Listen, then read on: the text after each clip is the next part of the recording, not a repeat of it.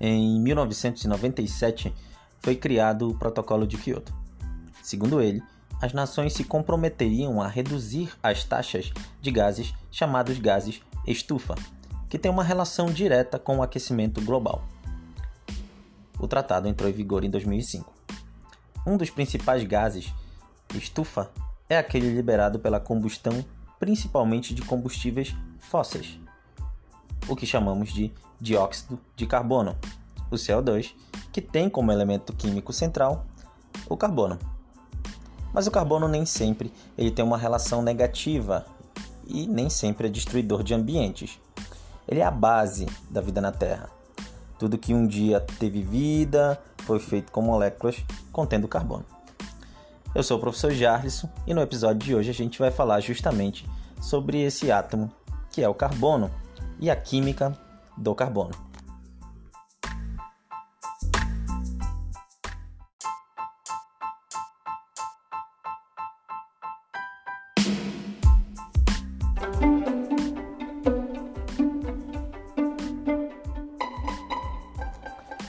Tá. Além das transgressões ambientais, qual é o motivo do carbono receber uma atenção, uma atenção especial? O principal motivo é que ele vai formar as principais moléculas biológicas. Ele é considerado inclusive o esqueleto dessas moléculas. Então você vai encontrar ele no DNA, nas gorduras, nos neurotransmissores que estão flutuando ali nas sinapses é, do cérebro, dentre outras moléculas, proteínas e assim é, aminoácidos e assim por diante.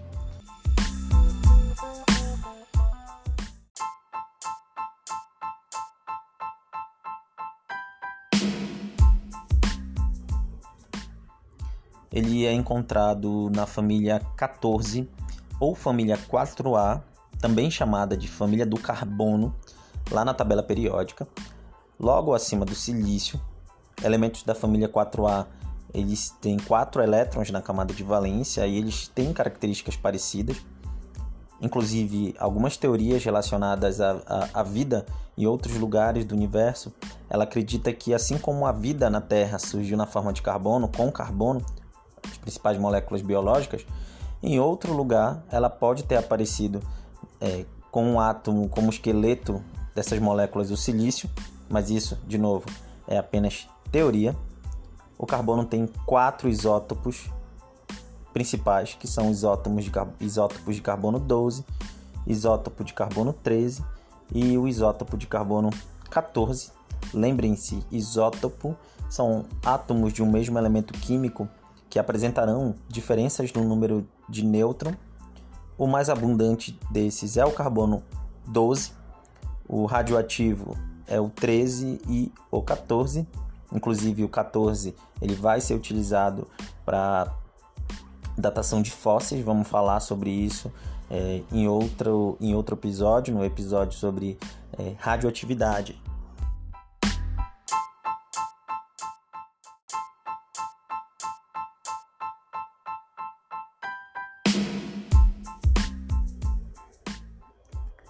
E o que vai fazer o carbono tão especial, né? Ser um átomo especial, peculiar. É, primeira característica é que ele é, um, é, é abundante pra caramba. É, segunda característica é o, o tamanho dele, ele é um, um átomo pequeno, ele tem um raio atômico pequeno. Terceira é que ele tem uma baixa eletronegatividade, isso faz com que ele, para ele reagir, ele, ele não, não é necessário muita energia para fazer reações com o carbono. E uma quarta característica é a tetravalência. Tetravalência que é uma das principais características. Ela, ela é, permite explicar por que existem tantas moléculas orgânicas. É, outra característica é um encadeamento. É, o carbono pode formar ligações com vários átomos, mas também ele pode formar ligações com ele mesmo, da diferente, formando o que chamamos de cadeias carbônicas das diferentes formas, cadeia aberta e, e cadeia fechada.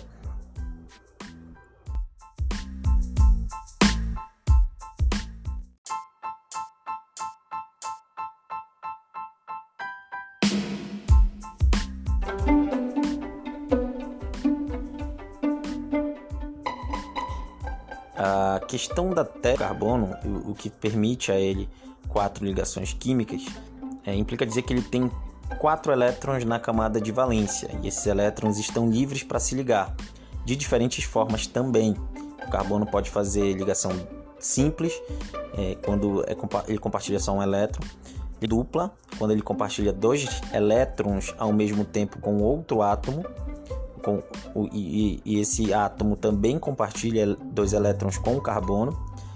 Ele também pode fazer ligação tripla, quando ele compartilha três elétrons com outro átomo e outro átomo é, compartilha os três elétrons com ele. Lembrando que aqui a questão da estabilidade ela está baseada na teoria do octeto, é, teoria, não regra, tá? É uma tendência que os átomos têm, nem todos se estabilizam com oito elétrons na camada de valência. Outro ponto também, eu estou falando dessas ligações simples, dupla e tripla. Quando eu falo delas, eu estou falando de ligação covalente. Mas ele também, o carbono também faz ligação iônica. Não vai formar tantos compostos, vai formar, vão formar compostos chamados de é, organometálicos, mas ele também pode fazer ligação iônica, quando ele se combina com um metal.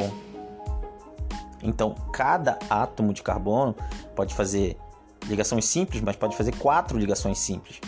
Ou pode fazer uma ligação dupla e duas ligações simples. É permitido também duas ligações duplas ou uma ligação tripla e uma ligação simples. Quando ele faz esses tipos de ligação, ele, ele forma geometrias, geometrias moleculares. Ao fazer quatro ligações simples, ele forma aquela geometria chamada de tetraedro. Possivelmente a gente vai fazer uma aula sobre, só sobre geometria. É, quando ele faz uma ligação dupla e duas simples, ele forma uma geometria chamada de trigonal planar ou trigonal plana. E quando ele faz duas duplas ou uma tripla, ligação tripla e uma simples, ele faz, ele forma uma geometria chamada de geometria linear. E o carbono ele permitiu uma divisão da química em duas partes, que é chamada química inorgânica e a química orgânica. Hoje, essa divisão é uma divisão puramente didática, ou seja, as regras que valem para a química orgânica, elas não são diferentes para as regras que valem para a química inorgânica.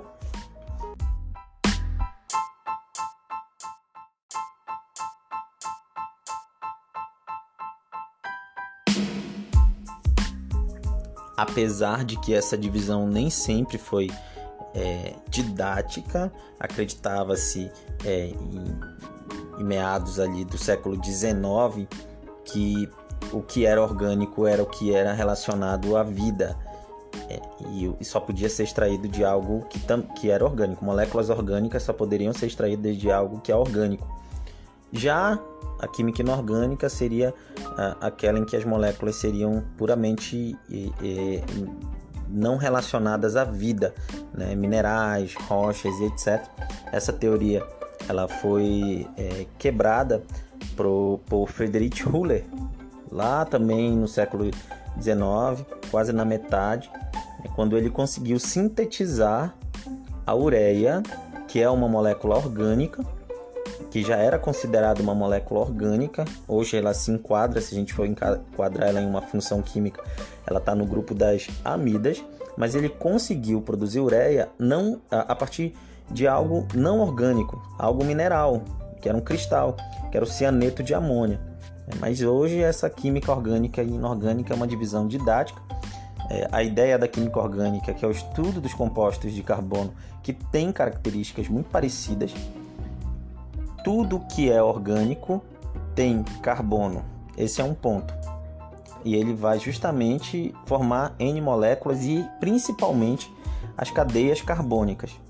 Mas nem tudo que é orgânico, que, que tem carbono é orgânico. Então, tudo que é orgânico tem carbono, mas nem tudo que tem carbono é orgânico. Temos compostos que são chamados de compostos inorgânicos ou compostos de transição, como por exemplo o CO2, o dióxido de carbono que eu já havia falado, o monóxido de carbono, o ácido carbônico, os sais que são formados pelo íon carbonato, o ácido cianídrico, HCN, eles não se incluem dentro desses compostos, desse grupamento de compostos orgânicos.